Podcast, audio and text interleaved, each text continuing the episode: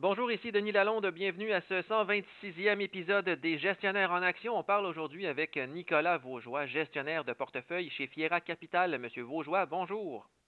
Bonjour, Monsieur Lalonde. La Banque du Canada a annoncé le 1er juin qu'elle relevait son taux directeur d'un demi-point de pourcentage pour le porter à 1,5% évidemment dans l'objectif de mieux combattre l'inflation. Pouvez-vous nous expliquer le ton plus agressif de la Banque du Canada pour combattre l'inflation? Oui, certainement. La Banque du Canada réalise que l'inflation n'est pas transitoire et non plus temporaire et que l'économie actuellement roule euh, au-dessus du potentiel pour contrôler l'inflation à la cible que la Banque du Canada aimerait voir, en plus de rajouter tous les problèmes de chaîne d'approvisionnement et le prix du pétrole également à la hausse. La Banque centrale du Canada se doit d'agir et ne peut certainement pas souffrir d'un manque de crédibilité. Donc, euh, ils ont augmenté de 50 points de base et avec leur ton plus agressif, ils ouvrent la porte pour une hausse de 75 points de base au prochain meeting. Donc, on s'attend vraiment à ce qu'ils continuent à monter les taux juste à temps que l'inflation commence à ralentir et descendre. Et quels sont les impacts des hausses du taux directeur de la Banque du Canada sur le marché obligataire et sur le marché boursier s'il y en a? Parce que bon, les marchés devaient quand même anticiper cette hausse d'un demi-point de pourcentage. Oui, exact. Donc, l'impact sur le marché, dans le fond, suite aux commentaires un petit peu plus euh, agressifs euh, de la Banque euh, du Canada, c'est que le marché obligataire a été suppression hier. Les taux d'intérêt sur la partie 5 ans, 10 ans, 30 ans ont, augmenté. Mais quand on compare par rapport à un mois, on est juste 10 à 15 points de base plus haut par rapport à avril. Donc, quand mentionnais justement l'anticipation du marché obligataire. C'était pas mal déjà anticipé. Maintenant, c'était peut-être le ton plus agressif de la Banque du Canada qui n'était pas 100% euh, euh, considéré par le marché. Donc, il y a eu un ajustement.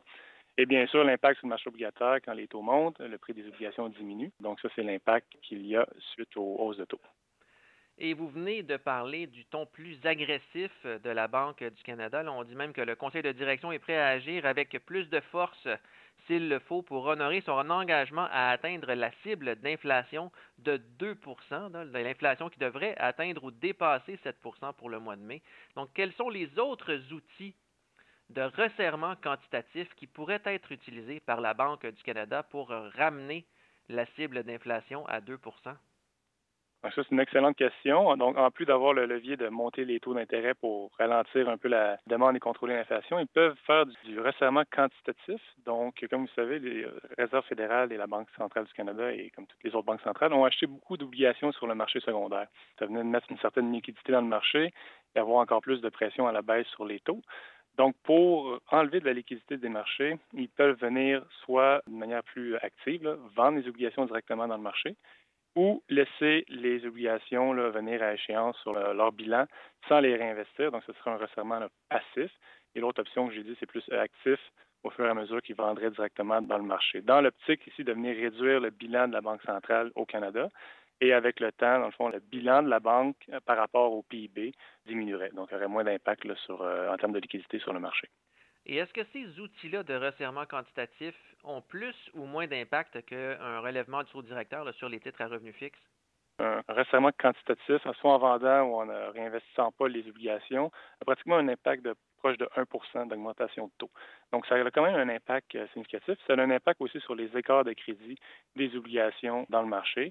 Donc, l'effet secondaire de ça, c'est quand les émetteurs veulent venir au marché, les euh, écarts de crédit sont plus élevés, donc ça leur coûte plus cher que euh, le deux ans, par exemple, où les écarts de crédit étaient plus serrés. Et là, ça va rendre finalement les obligations un peu plus intéressantes, là, finalement, ces hausses de taux-là. Exact. Donc, on, commence à avoir des beaux euh, niveaux de taux d'intérêt dans les obligations corporatives et même gouvernement. Donc, les obligations en soi sont de plus en plus attrayantes. Et on commence même à avoir des, certains acheteurs naturels se représenter parce que, en plus des anticipations potentiellement d'une récession en 2023, euh, ou d'un certain ralentissement économique, une belle classe d'actifs à avoir dans son portefeuille sont euh, les, obligations. Sur quelle échéance vous recommandez d'investir en ce moment? Actuellement, on aime bien la partie courte de la courbe. On peut avoir pratiquement un 5 ans à 3% c'est une échéance que, nous aimons actuellement. Et à quoi on peut s'attendre maintenant d'ici la fin de l'année, si on veut investir dans des titres obligataires, évidemment, et que d'autres hausses de taux directeurs s'en viennent, ça pourrait potentiellement réduire la valeur des titres qu'on achète aujourd'hui. Les marchés s'attendent déjà à une hausse d'un minimum d'un demi-point de pourcentage au mois de juillet, mais il y a d'autres réunions de la Banque du Canada prévues en septembre, en octobre et en décembre. Alors à quoi on s'attend d'ici la fin de l'année? du côté du taux directeur de la Banque du Canada? Le marché s'attend justement à une autre hausse en juillet de 50 à 75 points de base et par la suite, une autre de 50 potentiellement en septembre et pour finir l'année à 3% C'est ce que le marché anticipe.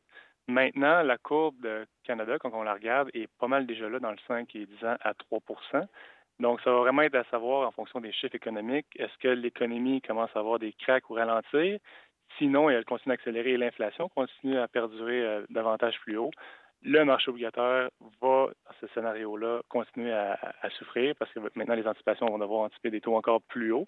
Mais si on commence à voir euh, des certaines fissures dans l'économie, un certain ralentissement du côté du consommateur, on ne s'attend pas que les pertes soient tant grandes du côté marché obligataire pour le reste de l'année 2022. Euh, Donc, si je vous comprends bien, autrement dit, si l'inflation se maintient, il pourrait y avoir d'autres hausses de taux en 2023.